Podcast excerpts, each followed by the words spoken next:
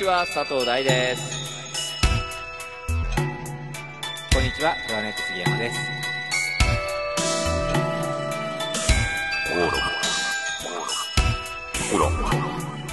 完全参加だね神じゃなくて僕だ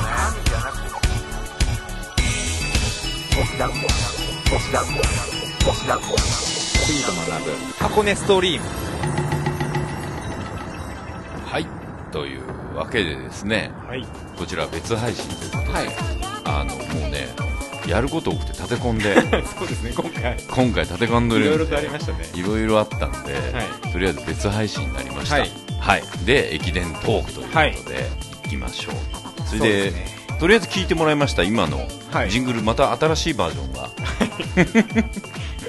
嬉しい嬉しいですよ、ねありがたいあの M の戯れで、はい。あのおなじみになりました、はい。フリーアイドルさんのはい。新しい新作ジングル、はい。そしてこれはあれですね今年これでひとまとめという。そうですね。はい。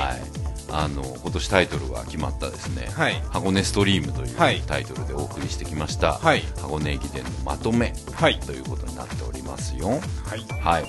そしてあれねはがきもいただいてるんで、はい。であのーもうね実は配信だいぶ遅くなったので、はい。だいぶ一段落ついて、はい。正月ね。はい。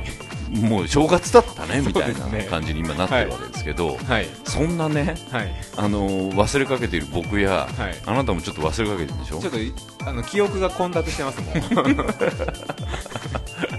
そんなね、はい。混濁しているあの僕らに、はい。こう喝を入れるようなメールが、はい。あのリスナーさんから届いてるんで、はいそのリスナーさんのメールを、はい。あのおなじみのあの方ね。あの方のメールとはい。共に振り返りながら、はい。い、ろいろ突っ込んでいくという感じでまとめたはい。と思っております、でちなみに、はい。あのー毎年のことですけれども、はい。予想しましたね。しましたね。はい。はい。私は東洋。はい。はい。僕が駒澤大学。はい。はい。ということでですね。はい。またはい。私がはいいただいてしまいましたね。申し訳ない。いやでも本当に僕もう来今年来年は 予想もうしません。えなんでしよいうやよ僕が多分予想すると勝てないんじゃないかとここまで来ると本当に思っていて。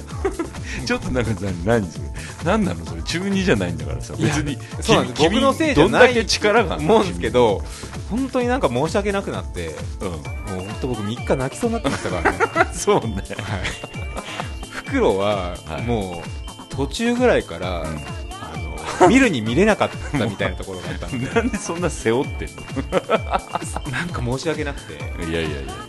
っていうかねはい、あの東洋強かったですよ。そうですね、うん。いやあの本当にあの完敗だと思いますこれは。なるほど。はい。で僕はね今年は、はい。あの予告通りだから去年、えー去年一昨年になるのか、はい。あのコース見に行ったじゃん、はい。でその時に買ったお土産の,、はい。あの地図とかそうですよね。ああいうの見ながら。ツイッターでも途中つぶやいてましたもんね、はい。ちょっと羨ましいなとかねこれはマジで年に1回しか使うことないからすげえ引っ張り出してきてまずね、あのー例のうちの外部はい。放送作家、宝屋さん。はい。ありがとうござい今ます。年もありがとうございます。すんごいっす。今年すごいですね。極まってます。あのも本当これがこれだけで番組できるできます。ね構成台本を超えたものが出来上がってきたので、もうあのレポートとして満点なんじゃないかっていうありがたいっていうやつと、あとですねもう一方、はい。あのオリエンタルエイトさんはい。もいただいているんですよ、はい。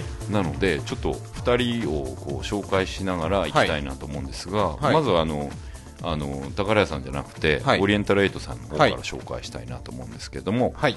えー第3お杉さんスタッフの皆さん明けましておめでとうございます。ありがとうもうござい随分経っちゃいました、はい。えー今年もよろしくお願いします、はい。い、つもポッドキャストフロアネットのコラム楽しみにしておりますとで今年の箱根駅伝もすごかったですねと。結果的には東洋圧勝。第3おめでとうございます。とお杉さんどんまいという感じですけれども、えーっとそれでまあつらつら流ってるんですけれども、はい。ちょっとねあのー頭の方の紹介をはい。ここでしてみようかなと思うんですが、第1区なんですけど、はい。あれですよ。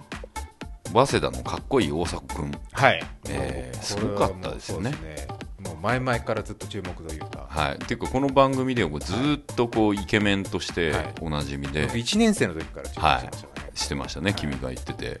で毎年のように好きな女の子の,、はい。あの例を挙げないというおなじみの。はい、おなじみの。みんなに優しい大迫君が、はい。最後のレースというわけですけれども、ね。ここにも書いてあります、はい。えー過酷を極める展開に胸が潰れるような往路でしたと、はい。うん、で1区なんですけれども、はい。1区で走ったわけですね。そうですね今年は。ハイスピードで走っていったんですけど、うん。あれどうだったんですか？途中で結構はい。あのそうですね。苦しい展開になって大迫君、やっぱりあの前評判通り、うん。まあ早かったんですけど、うん。やっぱ他の選手もやあの早いかあの選手がやっぱうまくうん。ちょうどぶつけてきたというか、うんうんうん結果的にまあ大迫君の独走というわけではなくうんなくなったんだよね、頭の方はすごい独走だったのにね。そうですね。早かったんですけどね、うんうんうんうんまあ、あとはやっぱあのコンディションとかもやっぱりあると思いますし、うん。1区は結構難しいと思うんですよね、うん。最初スタートなので、うん。そこで決まってしまうというか、ある程度うん。責任とかもあると思いますし、うん。特に大迫君はプレッシャーも絶対あったと思うんですよね。そうね。もうだってななんなんつうのこう周りの,、はい。あのプレッシャーだけじゃなくて、はい。自分的にも今年すね。最後っていうのもあったもんねいやいやいやいや。でも、はい。あの宝屋さんのうん、あ高原さんもありますけど、はいはい、まあ、大迫君がうん。出てたことで、瀬古さんが、うん、早稲田つながりの瀬古さんが、そうですね、はい、生き生きしてると、うんうんうんうん。でも今回あの、その1区のところで、うん。大迫君が逆に1区でうん。トップにならなかったところで、ちょっと面白みを増したかなと思うんですよね。うんで1区の途中であの、はい。これ宝屋レポートの方も、はい。あの前でおなじみありがとうございますということで、宝屋レポートの方もですね1区の途中で箱根を沸かせた歴代ランナー、はい、えーあの去年ははい。2人だったんでね、神2人でした神ね。神2人のはい。神,、神々の、はい、あの CM。はい、その話題にさらった瀬古さんも含めた、はえー、と5人、5人です。はい、やっぱあのバトンというか、そのつながりって、ええ。その箱根の歴史も感じますし、あとはもう次誰が入るんだみたいなところがあるんで、そうね。次大迫かみたいな。ことれどういう基準で選んでるかもね気になるけどこれはあれなの箱根歴の長いあなたかお杉さんから見ると、はい。あのチョイスは正しいんですか？あの僕も正直、藤田選手まではうん。分かるんですけど、うん。服部さんと瀬古さんはもちろん分かるんですけど、はいはいはい。リアルタイムでやっぱ見れてなかったので、ね。年代的にもね、はい。うん。なので、でもまあ、今井君とうん。柏原君は、もうやっぱりしょうがないのかなっていう、ね。もうスターで、スターだもんね、はい、今もなお、やっぱり箱根ファンは、この2人はしあの でもね俺ね今回のはい。ずっと、あの2日間、はい。カッシーナ、はい。我ら的に言うカッシーナが、はツイッターでこうつつかず離れずで、はい。ずっといる感じが超面白かったよ。僕もたまにちょっとリツイートさせていただきまして、選手のやっぱ、うん。知ってる選手のはい紹介とかもしてくれるので、うん。あの僕らの知らない情報が、はい。カッシーナからたくさん得られて、そうね。楽しかったですね。でしかもね結構距離置いた感で置いてんだよね、あーはいそこまでそっちじゃないよ的な、はいはいフラットだよっていう。そう。そうそうそうそう。あれがね可愛かった。あのご飯食べちゃうよとか あの普通のこと結構言っててはい。それが俺こんなに熱くなっちゃう俺みたいな感じの距離感がはい。なんかこう今の選手だなっていう感じがあってよかったですね。はいまあ、でお杉さんは、はいつぶやきでね、はい宝レポートによるとこのはい CM やばい、札幌ビール泣きそうとコメントをしてはいいました、。本当の泣きそうでしたね、あれ見て。うんうんうんそしてお杉は今年の注目は筋肉とユニフォームを上げていたそうですけども、はい覚えてますか？覚えてます。うんユニフォームがもう本当にかっこよくなってるんですよね、毎年。あ後ろ側ね後ろ姿、あの、幾何学模様とか。そうあれ前後ろ変えたの？変えてます。あの、結構、最近変えてたんですよ。毎年多分あれ変えてたもうんいろいろな空気の抵抗とかあると思うんですけうんなるど、おしゃれになってきてますし。なんかね見せる方向にそうですね行ってるよねちょっとあの肉体美的なところもあると思うんですよ。あとなんか露出も激しいというか。激しいねはい。肩甲骨まで見せるみたそいうな。だね寒くねえのかよって思ってたけど、はい。でも全然あれ走ってるから逆なんだよね。いやでも本当にユニフォーム面白かったですね。うん。はい、うん、そこを注目してたらしいですよ、そんで大阪で始まり大阪で終わった一区だったそうですね。やっぱり最後までみ、うん。あの中継も大迫君をやっぱ注目してましたし。はい。そして第2区、はい。これは花の2区かっこ魔の2区と書いてありますけれどもはい。えーっとですねオリタンオリエンタルエイトさんの方は拓殖大学。はい。モゼ選手の10人抜きと。はい。そして山梨学院大学のオムワンバ。はい。ここがまたね。いやー、あれは、あのどうした？オムワンバっていう感じでしたけど、あれなんか後から聞いたところによると、なんか骨折して疲労た骨折。らしいね。いや、僕も、うん。もう長年見てる中で、んあんまりやっぱ肉で、うん。ああいった形で、まあ、うん。危険というか、見たことがないので、うん。見ることがないので、正直あれは本当難しいというか、うん。監督の決断ですもんね。そうだね、あそこでああなって、まあ肉だからね、はい。まだね、しかも勝負かけてた選手だと思うしさ、いや本当にだから、うん。監督もやっぱなかなかね危険するのも難しいですし、つ他の選手のこともあるでしょうし、そうだよね。でも本当にだからオムワンバ選手は辛かったんだろうなっていうふうに思いますね。うん、大体去年は12人抜きだったわけですから、そうですね。期待度も大きかったわけですし、はい。でまあ、あの宝レポートによると僕はオムオムと呼んでたらしいんですけど、そのね可愛くオムオムって呼んでたのに、はい。すごい切ない感じで終わっちゃってもう本当に肉切なかったですね。だから一区二区ね両方切ないのよ、うん。大迫君のとこも切なかったし、オムのところオムオムのところも切なくなっちゃって、はい。割となんかこう何自分たちが応援してる駒澤とか、はい。あと東洋とかじゃないところに目線がいってんのよ、朝、うん。だからもういきなり1区2区であれだけドラマがあるとそう。ちょっとやっぱり何かある持ってかれるよね、うん。今年は何かあるなっていう感じがもうすでに2区の段階ではありましたね。はい。うん、でそうですね。で2区からが、うんその東洋と駒澤が、うん。もうここでかなり本格的にまあ、バトル1区でももちろん、ね。のデッドヒートをはい。繰り広げてたんですけど、うん。2区でも熱かったですね、うん。うん。本当はここで僕はうん。駒澤がうん。もう行くと思ってたんですよ、2区の段階で。いやね、はい。すごいね、駒澤の監督あのさ今年のあのスピーカーっていうか、はい。結構こう監督の声がはい。すごい入ってて、そうですね、マイクに入ってうん。入ってて、はい。もうさ、何、こう、えっ、とね、ペース配分とか、は技術論とかを言ったり、はいあの何メートル離れてるぞとか、何分遅れてるぞとか分かるじゃん、はい、違うんだよ、駒澤は。精神論ですよね、完全に。すごいんだよ。あの、なんかちょっと、あの、なんて言うんだろうな、心に来る一言をどんどん言ってんだよね。僕はあれを見て、ちょっと軍隊じゃないんですけど、やっぱ、あのすごいチームだなってやっぱ思いました、あそこは。でも、あれを言えるのってうん。強いチームだからだと思うんですよ。いや、あと信頼関係がないと、ね。はい。あの、空回っちゃう。うん。絡まってる感じは別にしなかったので、はい。やっぱだから普段からはい。精神論なんだな、駒そう澤ですねはっていうのはすごいだからあそこでその技術的なことだったりっていうよりかは、うん。あのいけるというか走れるっていうのを言うお前ならできるってそいうう、ね、実力があるから言えることだと思うのでそこにやっぱちょっと駒澤の強さみたいなのを感じましたね、うん、でここでトップは駒澤になったわけですし、はい。で2位以降の集団の中に、はい。東洋、明治、早稲田とそうですね。激戦を繰り広げてるっていう感じだったわけですよね。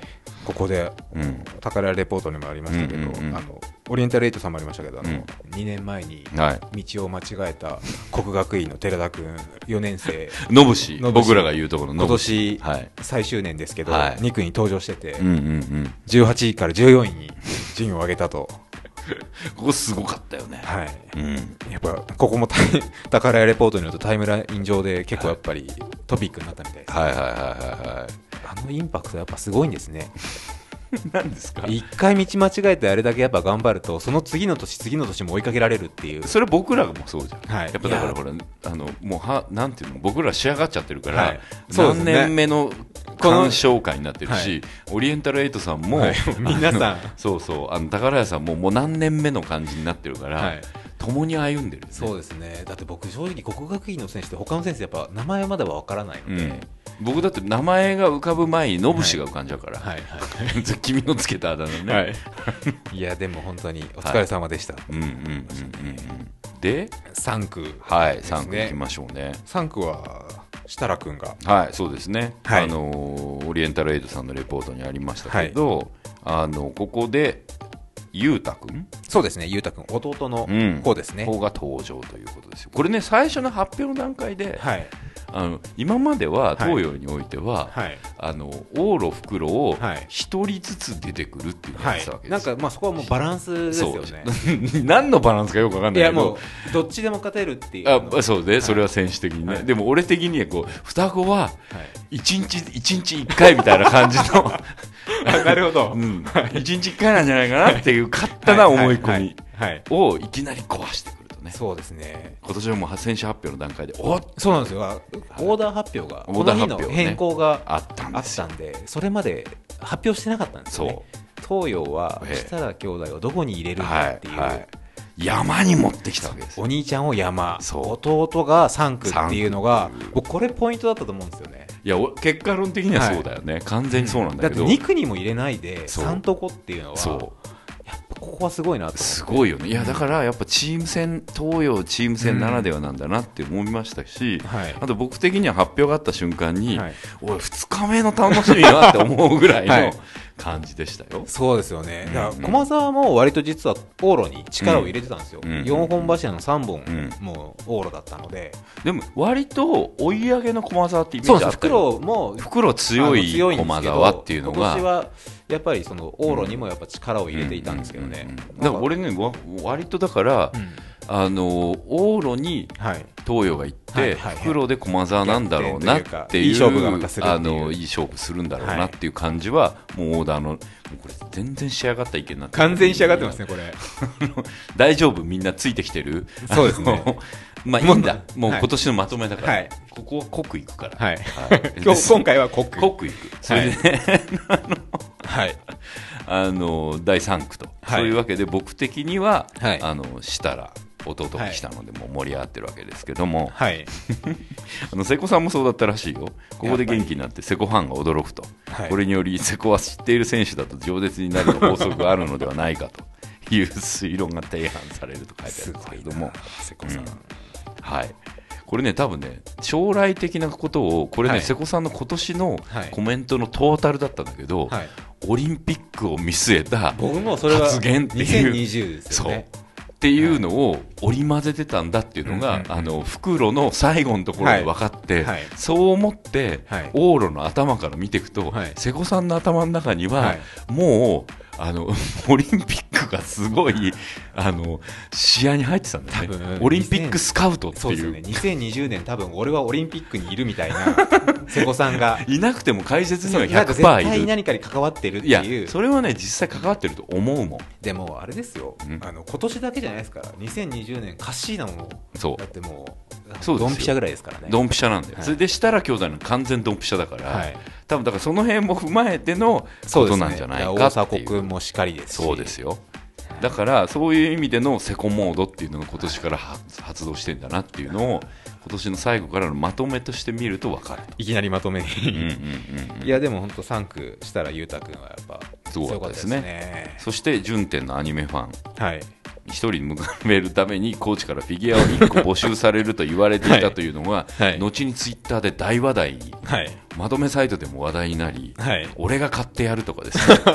あとあのある某メーカーはですね、はい。彼がかわいそうなので送りますとか。すごいですね。すごい。そんな注目されるんですね。そうですね。言ってみるもんだな。とそうですね。これ逆にはい。順天のアニメファンの彼は、あの稲田君ですけども、はい。逆にコーチに取り上げてよかったんじゃない？か後にもらったのかな？っていうところ気になりますね。気になりますね。はいそんなわけでですねはい。あのここで一個僕はすごい注目したところがあったんですけれども、はい。あのこれ本人も注目してましたけど日テレの実況アナがね、はい。投与したら 弟のことを、はい。柏原亡き後を支えるって言っちったんだよねなきですか？亡きつっちったっていう、はい。あのでその後すぐ卒業した後って言い直したんですけれども、もう言いたいことは分かるよわかりますよね。はい分かるけどこれね本人もはい。聞いてて、はい。あのテレビの実況では死んだことになってるらしいアカウントはこちらですとつぶやくという、はいこれね、あの自虐ですね SNS 世代の,、はい。あの分かってるあのリアクション返してましたよ、うまいですね。この辺のねスキルの高さが、はい。あの張り付いてるな世代っていうかですね、はい。あのアニメファンであり、うんうん。そして下手すると僕らのつぶやきをもうすでにもう見てるんじゃないかというはい。予感すら感じさせるつぶやきでしたよ。しかもあれなんですよ、これ、ん。柏原君、今年1月1日にやったあの駅伝、ぜ実業団になるんですけど、ん。怪我で出られなかったんですよ、相当元気だったんじゃないかと思って、でも気合が入ってたんじゃないかなと元気なところで見れたんじゃないかなとそうでで結構だからそれを批判するっていうよりかは、はい。妹からお兄ちゃん死んだことになってるよという連絡が来ましたとか 全国ネットで亡き者にされて街中から歩くってすげえ寂しいよなどと あのこうすごい楽しんでるそう感じで。ですね。いやでもこういう話題もいいですね。良かったですね。ほのぼのするというかほのぼのというと変ですけどそしてそんな3区からはい。4区に四行くわ区ですねけですけれども、はい。4区からは割と3位争いが熱くなってくるんそうですね。3区で結構東洋がうん。一気に来たというかそうですね。上がりましたからね、うん。東洋今井そして中谷がデッドヒートをしながら、はい。監督者が絶戦と書いてあるんですけどもで監督者の中からね、はい。東洋の今井をケチョンケチョンに言っているっていう。あの すごいね。これ大丈夫。そういうこともやってるんですね。うやもうやじ大問題になってて、それで、はい。割とちょっとね凱旋者臭いっていうところでね、監督の監督もあの、はい。これさ後でさあの再放送っていうかわかんない、はい。自分で収録してるの見てて、はい。これ多分本人にさ、はい。もうもうえー伝わって別に伝わってるっていう感覚なんか選手に言いたくて言ってるけど、はい。それがもう中継者のもんで拾われてるっていう感覚、後から見るとすごい気持ちになったろね。そううですね。多分絶対もう別に関係ないですもんね多分ね。でも選手との対話の中で、その東洋に対してはい。言ってるって感じだけど、それを東洋陣営は全然聞いてるっていうね。なんだなんだったら全国聞いてるっていう感覚がすごい面落白かったち着いてみるとちょっと怖いっていう、はい、そして拓殖大学と日体大が6位争いをしていたと、うん。まあ4区あたりでやっぱりちょっと東洋駒澤は出てきましたからね、うん。ここからがまあ勝負の年だなと、君の解説だいぶざっくりしてきたね。はい、なんか僕のちょっと3区、4区あたりがちょっとね、まだ混濁してます、なんかこの辺でなんかバイクとかもいろいろなんか楽しいネタがあったなみたいなこともちょっと覚え、なんかバイク、すごいバイクが走ったりしたんですよ、今年。そうね。君注目してたよね、はい、なんかヤンキーみたいなのがすごい、そうそうそうそうそうでもあと後で僕も知ったんですけど、あの実はこの中継の後ろの方ってうん、めちゃめちゃバイクが走ってるらしいんですよ。へまあーヤンキーみたいな人ももちろんいますし、これすごいあれかな。昔は富士山に向かってたのに、はいそれに最近い近ような。は箱根に向かうようになったのかな。僕もなんかまとめサイトみたいな画像で見たんですけど、うん。最後って絶対映らない、映はいされないじゃないですか、はい。本当はすごいことになってるらしくて、うちょっとそういうところも本当、生で見てみたいなっていうのをいよいよ来ちゃう？まそこ、はい、で、5区ですよ。うん、でもねいや。4区忘れちゃいけないところなんですけど、フリーザポイントなんですよここ。あこれ、でも袋で、袋なんですよ。ではい。俺はねここで今今年フリーザがいないみたいな感じとか、は知らない人たちがここにも書いてありますけど、はい。あの それを読んで知ってる人たちは説明火消しに回ると袋ですよって2日目ですよっていう感じもう出来上がった、うん。そういう SNS 信者たちがいっぱいいっぱいいるんですね。そうそう。いねえじゃんって言ってる方と、大丈夫、あの明日だからって言ってるのが飛び交うっていうね、そんだけフリーザが有名になってることが恐ろしいですそうですね。はい、もうやめられないよ、彼らも。でも、もうやめないでしょうね。もうね、きっと。うん、まあ、次の 90終わった後に、あの、ネタを考えるっていう1年越しのネタみたいなのもきっとあると思いますし。銀ちゃんの仮想対象じゃねえんだからさっていう感じになってますけれども、はい。そして5区ですよ。はい。いやー、今年の山も、うんうんうん、ここのね山で僕的には、はい。あのあれですよ、まあ、東洋応援してるんで、はい。兄が来ちゃうわけでここで、はい。僕的にはもうあのピーク来ちゃったなと。今年の。兄弟で、もう出ちゃ出ちゃいましたから、ね。しかも山だしっていうね、でここ卒業だしキャプテンだしとか、、はい。ろんなもう東洋的には、はい。ピークですここ。にピークタイムが来てるんで、はいすごかったですよ。いやでも僕はその東洋の設楽君が山に出てきたそこがやっぱすごいなって一つ思ったんですようんうんうんね彼が山でどれだけ走れるかとかうんうん未知数だったところに監督が、ね、投入して。選んで入れるっていうのが結構勝負だったと思うな、うん。ここのと設楽君の走りで、まあ、全体の総括になっちゃいますけどある程度決まったところがあるのかなっていう、でも一方であの山の星日体大服部君、うん。去年やっぱり走りで、うん。彼のおかげでまあ優勝っていうのもやっぱそういう部分もあったので、そうだね。今年もすごい期待があったと思うんですけど、うん。やっぱその彼よりもやっぱ設楽君の方がうん。いい成績を残してるので、そうなんだよね。それはやっぱりすごいなっていうのが思いますね。うんあとさ、まあ、選手的には、はい。当日聞いたんじゃないと思うけど、はい。視聴者的にっていうかファン的には、はい。もう当日聞いたみたいな感覚だから、あの大丈夫かみたいな気持ちもあって多分それは大きかったと思いますよ。応援してる側としてはすごいドキドキしながら家系ですよね。応援してたんですよね。で設楽君ってなんかそんなに強いというか速いんですけど、うん。うん強い感じじゃないので、あのがっしりしてるわけでもなどいうですし、ね。うん。去年なんか強風でちょっと煽られそうになってましたし、なんかそういう中でやっぱ山一番辛いところ走るっていうのはすごいなと思いましたそうですね。でもうこの辺になると、はい。あのまあ、山の星服部君との区間賞争いに関しては、はい。もう本当あの順位的にっていうかタイム的にももう、うん。本当に僅差の1秒差だったんだね、はい。えそして結果的に言うと東洋が往路優勝とい。うことですよ、で柏原卒業して以来の初の優勝となったと、あとそうですね5区はあの、ん。あ。拓殖大のうん。ガイタレがね。日大のガイタレが、うん人にね。人にが。あの沿道にね、はい。あのそうなんですよ手をね手を振るっていう。あの衝撃だったよ俺あれ。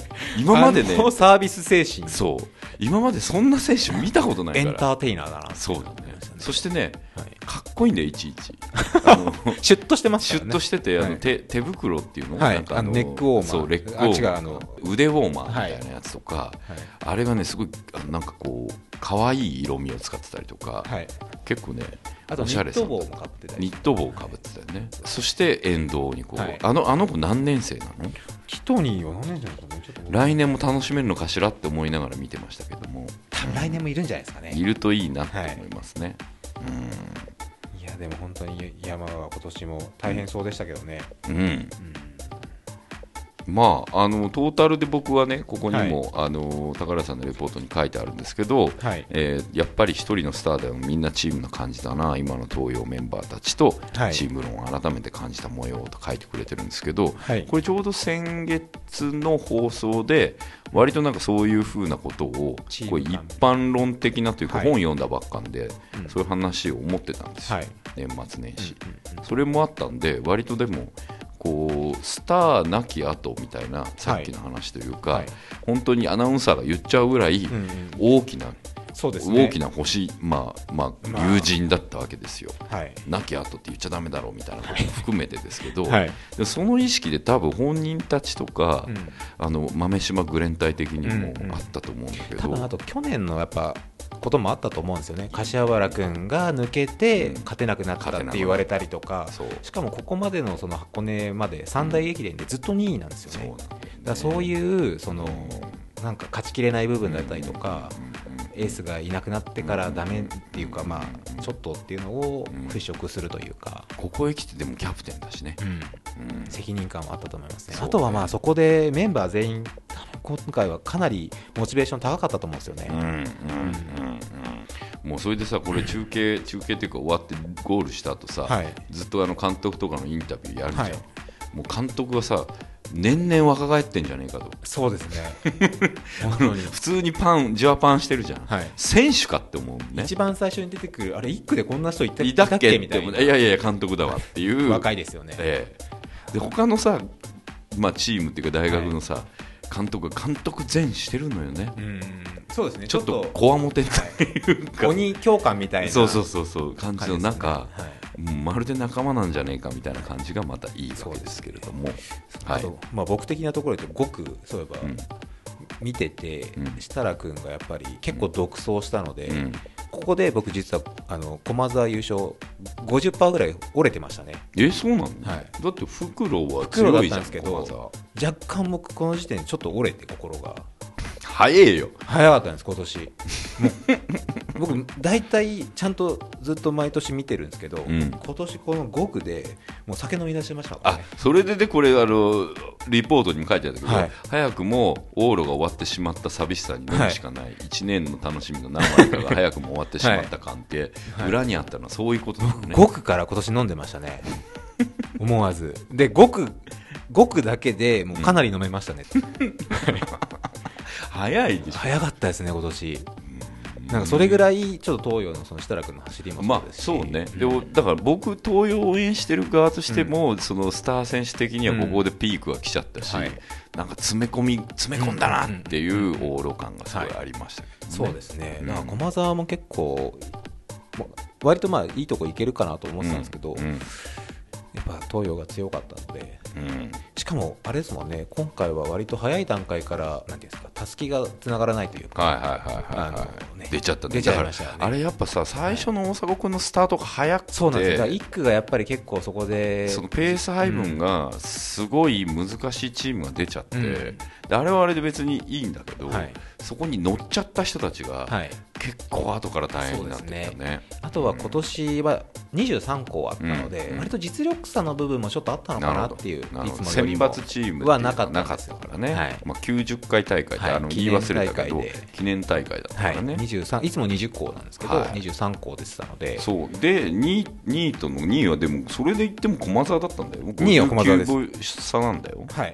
でその後早稲田、はい。日体大、青学、拓殖、明治、えー大東、東海、日大と続いたわけですと。はい、うん。往路すごく楽しかったです、うん今回は、うんうん。で、2日目、袋、ロックですよ。6は山下りですね、うん。で山下りはやっぱ宝屋レポートにも書いてありますけど、うん。僕も山下りは足の筋肉の揺れとか いや下りの方が辛いんですよね。あその体にの負担に関しては、そうだよ。はい、足の皮がベロンむけたりとか怖い怖い怖い怖い。あの足にかかる G 負が担がねちか違うので、しかも朝早くて滑りそそううですね。ですね。滑ってましたからね。そう、実際滑ってたもんね。駒澤の。もうドキドキしちゃって、あそことか。だあれだけ飛ばしてるってやっぱ相当大変だと思うんですよね、で、ほら、僕ら一回行ったじゃん。はい。いあそこら辺も、はい。あの一回降りて走ったりしてたじゃん、はい。ぱ普通に登る方が踏ん張れるもんね。そうですね、うん。で降りてくとタタタタってなっちゃうからさ、はい、転びやすいですし。怖いと思うなうんそしてここら辺になると、はい。あれですね周りの沿道というかもう結構面白いのがあったりとか、はい。えー、と僕の中での大名物なんですけど、はい。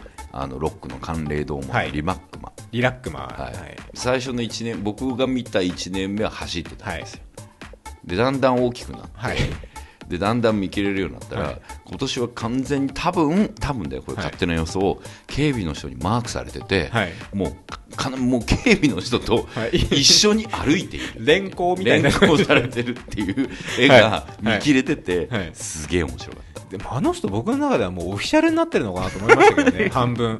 だから逆に言うとリはいラックマンを警備してるぐらいの勢いなんかそうあのいいよやっていいから その代わりあの危険なことはないようにねっていう感じなのかなっていう。そんなわけないと思うけどね、はい。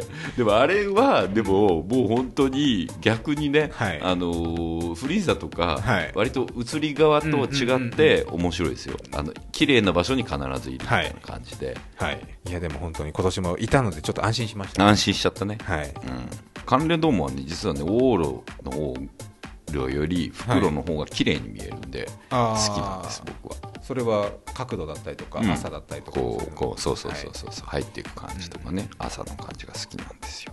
はい。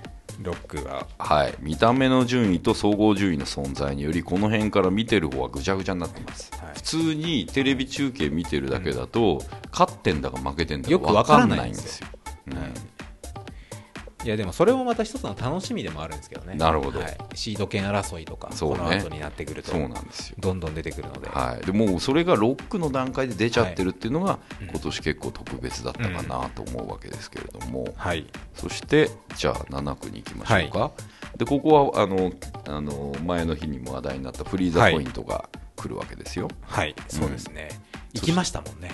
行ったからね。思い入れが深いです。からねここはすごい思い入れが深いです、はい。でオリエンタルエイトさんの方で言いますと、はい。えーこの辺にですね東さんその1秒を削り出せを腕に大きく書いて区間賞ですよ、あの2区走ったうん。お兄さんもいましたし、うん。うんうん、東洋大学の東洋大学ね、はい。服部選手ですね、でこのその1秒を削り出せっていうのは、はい。割とこうあのテーマというか、はい。座右の銘的になってるんですよね。なんかうん。前に何秒かで負けた時があったので、うん。そこから選手数が1秒ずつでも削れば勝てるみたいはない。ことがあるみたいですね。うん、でこの辺からあのほら豆柴グレン隊の若監督酒井監督も、はい。宝屋さんレポートによると、はい。ペットボトルで手渡しでは返す冷静さとかがあったりすると、うん、でこの辺から東さんは結構修行僧のようだって書いてありますけそうれどもですね。なんか結構坊主で、うんうんうん。でもこの辺りからもう割と独走じゃないですけどそうなんです。東洋がもう本当強いなっていう。すごい強くなっちゃったエーすス級が全員員出たわけあの出てしまったというか割とね設楽兄弟をうん。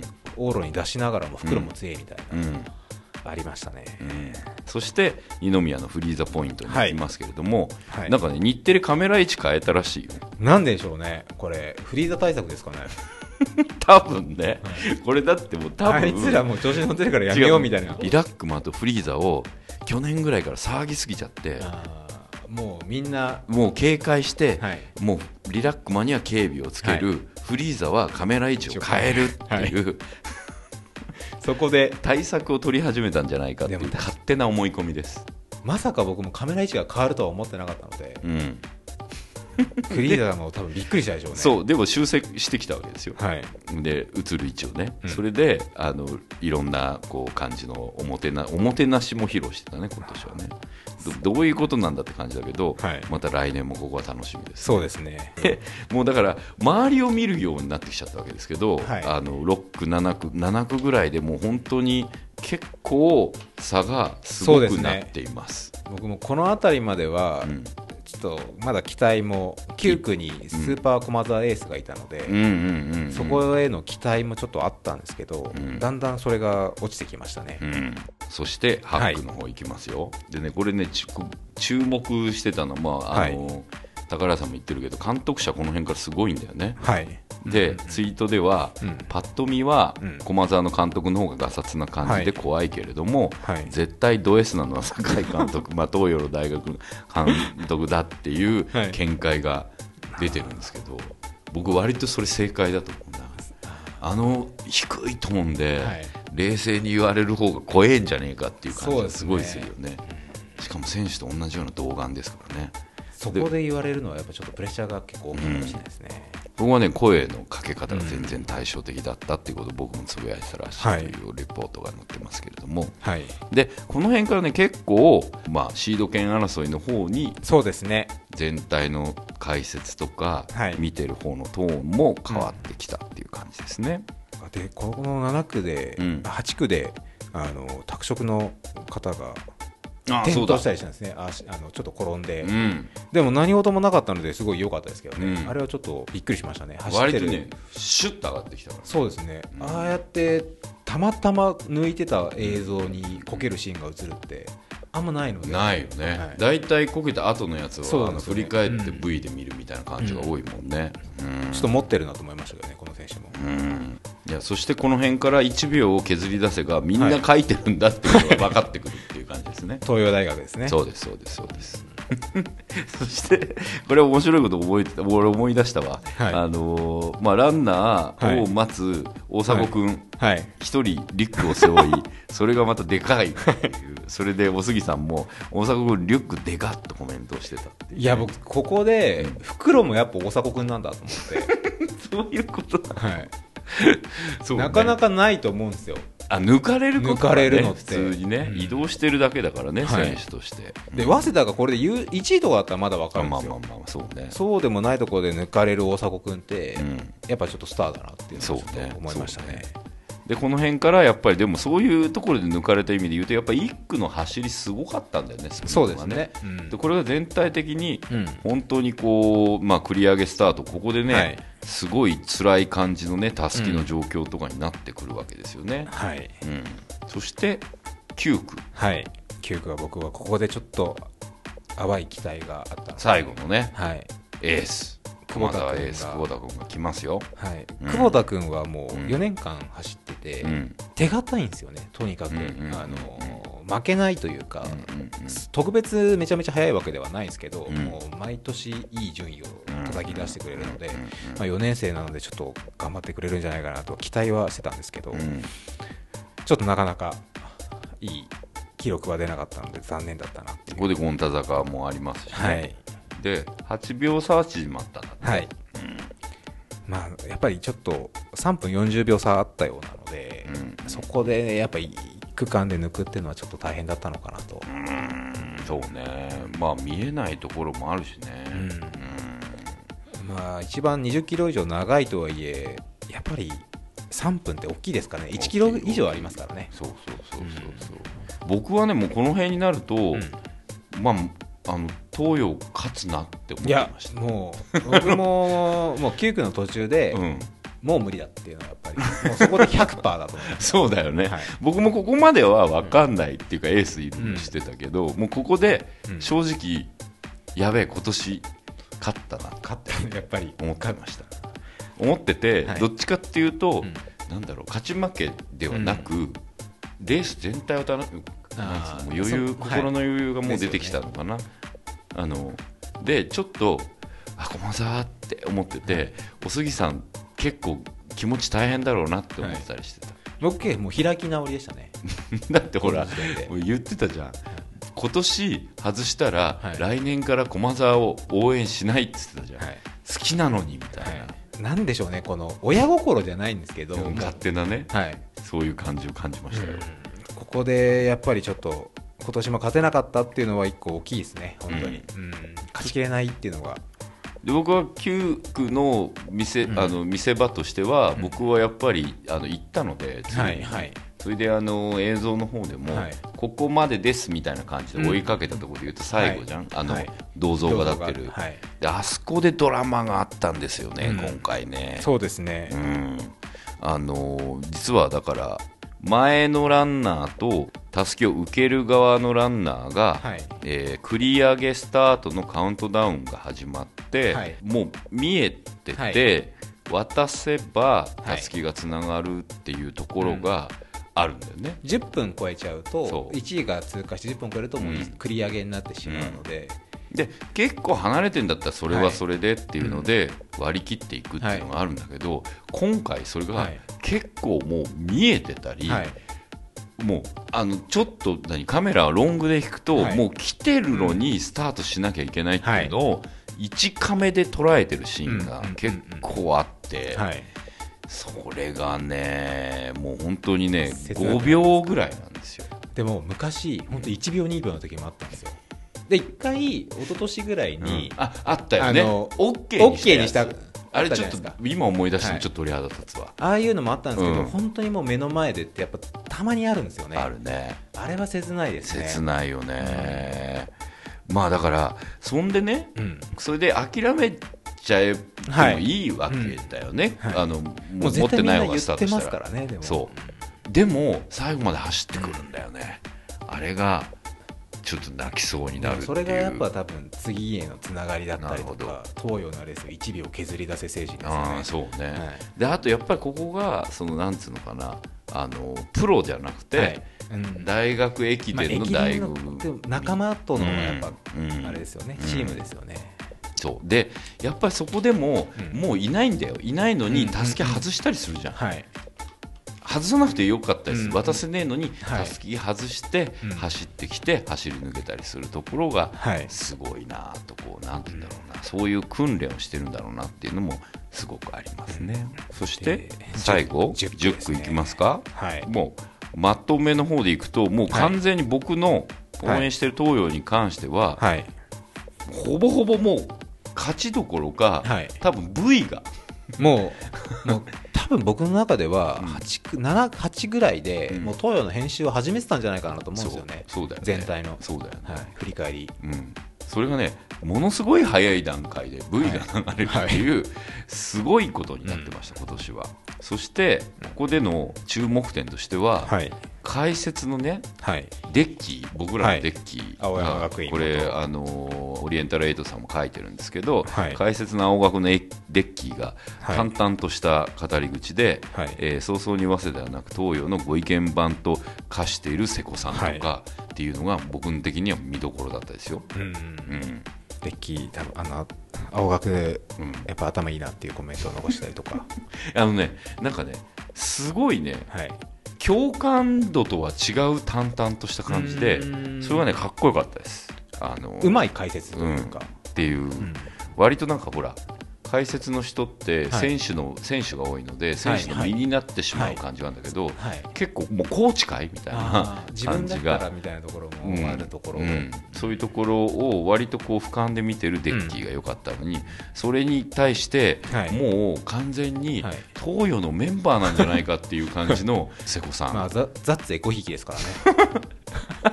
瀬古ひいきって言われるから、そのそれが謎がここで解けるわけですよ、うんあのオリンピックを見据えた発言がここで始まったわけですからここで。そう。それであ僕的には評価したわけですよ、あなるほどと。今年の見方はちょっと違ったと。うん。高原さんのレポートにもありますけど、瀬古さん今年去年から、うん。あの DNA のマラソンのチームの監督にもなってるんで、はいはい。スカウト。そうですよ。でそういう多分12年生のうちからちょっとこいつはいいやつはつばつけとこうみたいな。あると思うよ。ありますよねきっと。あると思うよ。そして10区の方のまとめになるわけですけれども、どうですか？10区はもう東洋独走状態だったので、うん。逆にもうここは本当に他のシード権争いとか、うん。そっちの方がやっぱ映す映像が多かったですね。そうですね。あのあまり駒沢とか映されないなと思いながら。そうねゴールした後すぐまとめ映像も来ちゃったしね、はい、割とまあライトになんか流された感じがありましたね。でも結構ね、あのメンバーを迎えている人たちを点描で見ていくとすごく面白くて、はい。で東洋はあのチーム感があって、はい。笑顔になってて、はい。帰ってこいよっていう感じで、うん。わーっていう一体感っていう感じですごくね、まあ、あのオリエンタルエイトさんも書いてますけど、はい。苦悶の表情からい一転する喜びと、はい。彼を迎えるメンバーの表情とこの一体感を見たくて箱根駅伝を見ているのと改めて思いましたとはい。書いてあるんですけど、2位なのにはい逆に駒澤が、はいもうね、もうシード落ちしてるかのぐらいのテンションで待完全負けたね感でしたよね。不思議だったな、2位なんだよ。僕もそれツイッターでも今うん回つぶやいてたんですけど、やっぱ2位で喜ばないっていうのが強いんですよね。なるほど。やっぱそこで満足できないっていううん王者たるみたいな。で対照的なのはさ、はいまあ、さっきのデッキーのいたねはい青学なんか5位でもガッツポーズしてました、入賞まあしてるので、やっぱす進ご新しいところで5位でも満満足というわけではないんでしょうけど。い、やむしろ自分たち頑張ったってうんいう感覚があるのかなと思うと、はい、すごいやっぱあの歴史的な部分も含めて、うん。なんか流れがあるんだそうなというですね感じがしましたね。だから駒澤はやっぱここで2位になってもう1個強くなるかなっていう気もします。それだからある意味、去年の東洋だったりするわけだよね、それを繰り返してるのかなって、はいそれがやっぱ強いチームのあり方なのかなはいと思いますそうですね。うんそしてこれ恐ろしいのは、はい。これ大阪大迫効果なんだけど、はい。まあ、宝屋さんも書いてる歴代2位となるはい、10時間52分51秒という驚異的なタイムと、はい、ちなみに、え2年前の柏原ラストイヤーは10時間51分36秒だったと、はい、うんいうことなんです。ここでちょっと注目なのが、やっぱ袋の新記録なんですよね。おなるほど。だから東洋がエースを設楽兄弟往路にまとめながらも袋でやっぱ強かったっていう。で最終的に結果見てみると、うん。東洋って3区以外はもうほとんど1位とかなんですよ。そう。区間が。うん、それはだからすごいもうそれ勝てないなって思いましたね、そうね。はい、しかも怖いことに今回まあこんなに記録がいいんですけど区間新記録が1個も出てないんですよ。おそれってやっぱエースがいなかったっていう特別な。あーなるほどね。化け物、まあ、モンスターみたいな人がいなかったってことなんだと思うんですよ、それでも速いっていうのは、やっぱちょっとチームなんですよね。そう、だから僕もまとめで言いましたけど、だからはいこれからね、まあ世の中的にもかもしれないんですけど、個々のエースの時代ではなく、うんチームではい。全体で戦っていく時代っていうのが、うん。まあまあ、あの先月の僕の放送じゃないですけども、あるのかなっていう感じをねですよね。だから僕もそれはすごい感じて。今年東洋が勝ったのはやっぱチームチーム。力だと思いますし。そしてあの監督のオーダーもすごい大事なんだなっていうのが、改めてね監督の対照的な、だから精神論ではい。いく監督とか、はい。あとチームで、うん。あのここへ来てオーダーを変えて、うんうん。うんあのそして優勝していく監督とか、すごいなんか監督って意外と大事どころじゃなく、監督のカラーがそうですね。チームは出やすいな、うん。チーム戦になればなるほどっていう感じはしましたね。駒澤も決して僕失敗したおあの作戦というかではなかったと思うんですけどそれをやっぱ上回る東洋というか、うん。あとはまあ先月第3もちょっと話していて、うん。あの7人の侍でそれぞれ役割があるみたいな、うんうんうんで東洋とかってやっぱりその通りなのかなと、うんいろいろなポジションがあって、箱根駅伝一個一個ポジションがある中で、うまく今度はまったから、これだけ強かったなと思うんですよね。しかもねハマったのがずっとこれ得意ですとかこれやってきましたっていう定番のハマり方じゃなくて、はい。多分そうなんですよね。どう入れ替わってもはい。そこはいけるよっていうようなはめ方だったところが面白いね。その設楽君とかその服部兄弟とか注目されてた人以外で、うん。うん。もううまくはまったというか相乗効果になったと思うんですよね、うん。だからチーム力が全部で回して、うん。それはやっぱり個人の時代じゃないというか、うん。は感じましたね、いやー本当にそう思いましたね、そしてね優勝インタビューのことを宝屋さんが言ってるんですけど、優勝インタビューで4区を走った東洋大の今井君が僕の失敗をみんなが挽回してくれて、と涙ぐんでいったわけですよ。はい。でもね、まあ、あの区間3位だった記録の今井君が言うセリフじゃない、うんそこが涙を誘う上、えー東洋の層の厚さを感じると、うん。まあ、宝屋さん言ってますね。はい。そして今井君は最強の双子に挟まれて幸せだったとうん。言ってますが、まあこれねだって見てる方としては、あの何あ弟から兄へ、はい。みたいな。ちょっと見たい部分でしょ、ね、はい。俺もちょっと見たかったの、はい。っていう意味で言うと、それは多分今井君的にはバンバン感じてただろうなって思うとなんかねそこの中でのプレッシャーってすごかったんだろうなっていうのを宝屋さんもレポートで言ってますね、はい。うん、そして、えーとオリエンタルエイジさんの方のまとめの方でやっぱりね出てくるのは、えー箱根駅伝名前と顔顔を覚えた選手が東京オリンピックで活躍するかもしれませんと、はい。見続けることでいろいろ楽しみが広がってきましたね。っていうねさっきの僕らの意見と同じ意見書いてるんですけど、それはね瀬古さんも同じ意見だと多分関係者みんなそうでしょうね。そうですね、うん。っていうところがあるという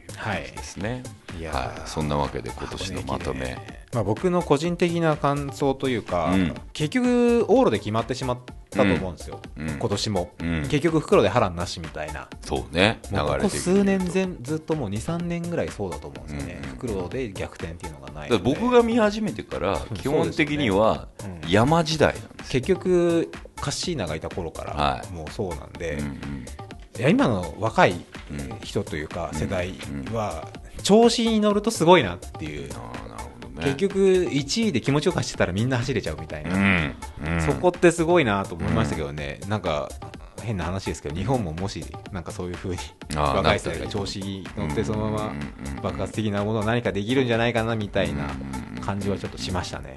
あとやっぱりハイスピードが極まってきてるそよね。うですね。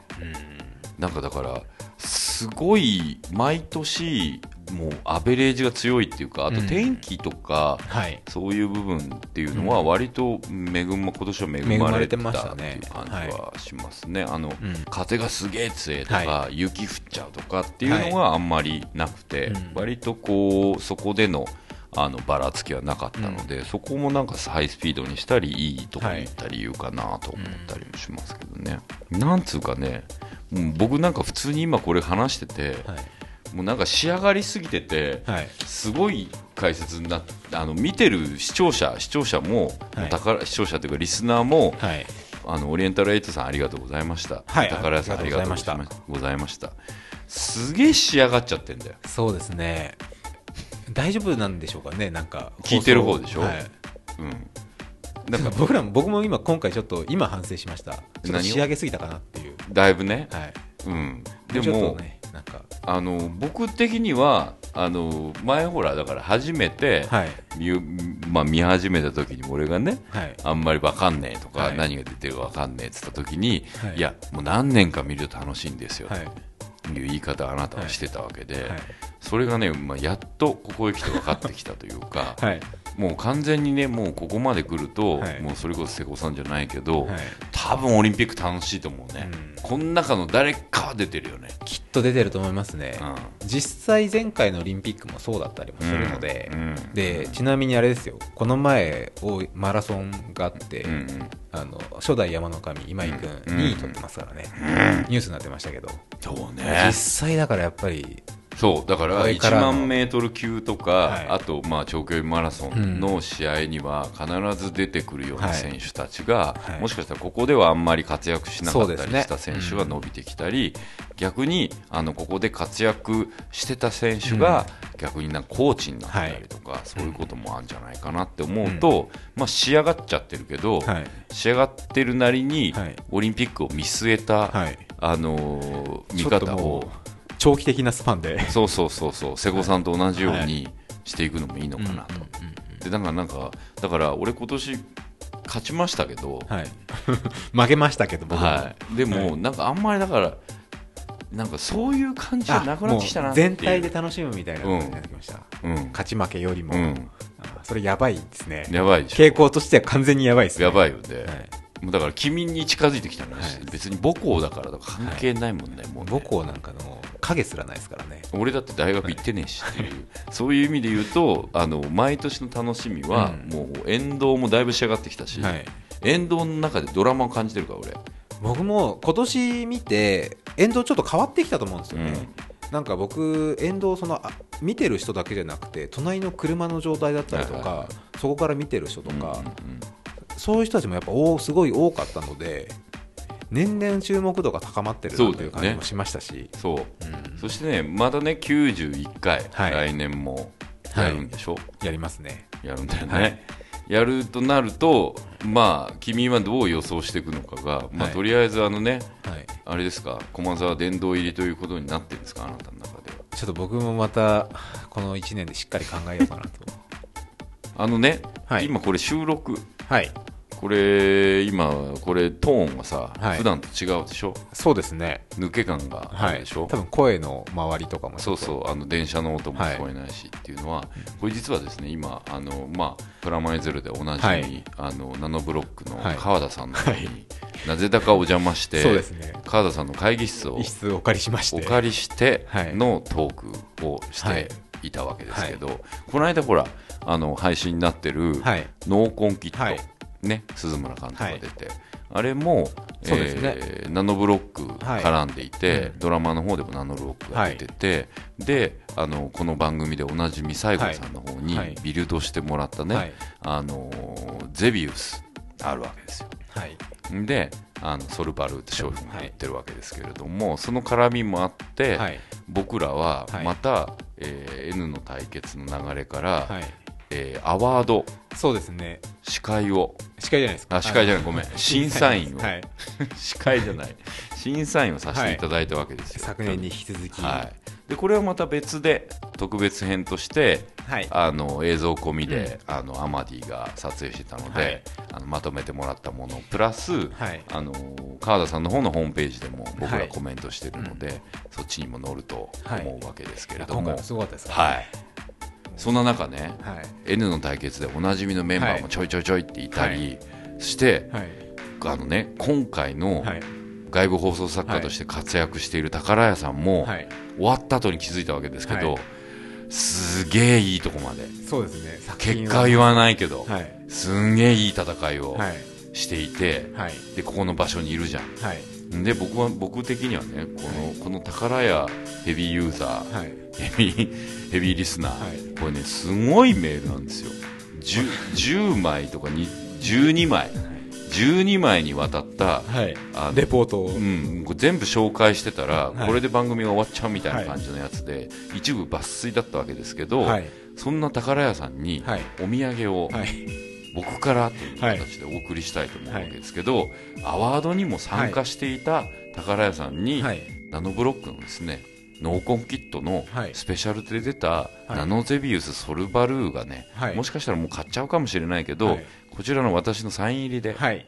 1個お送りしたいと思うんでまた来年も、はい。アワードもはい。箱根ストリームもはいぜひよろしくお願いしますという意味を込めて、ありがとうございました。ありとがとうございましたいうわけでお送りしたいなと思っておりますと、はい。うん、そんなわけではい。特別編として。箱根ストリームはい、また1年後。はい、1年後はい皆さんと共に楽しみたいと僕思いますので、がどういうことはいになるのかは。そうですね、駒沢卒業宣言があったわけで、これを覚えておいて来年じゃどうするのかと、はい。そして豆柴ブレン隊は僕はこれどうなるのかとということで、はい。はい、また来年です。はい。なわけで、箱根ストリームは佐藤大と、フロアネット杉山がお送りしました。ではまた来年、そして通常放送もよろしくね。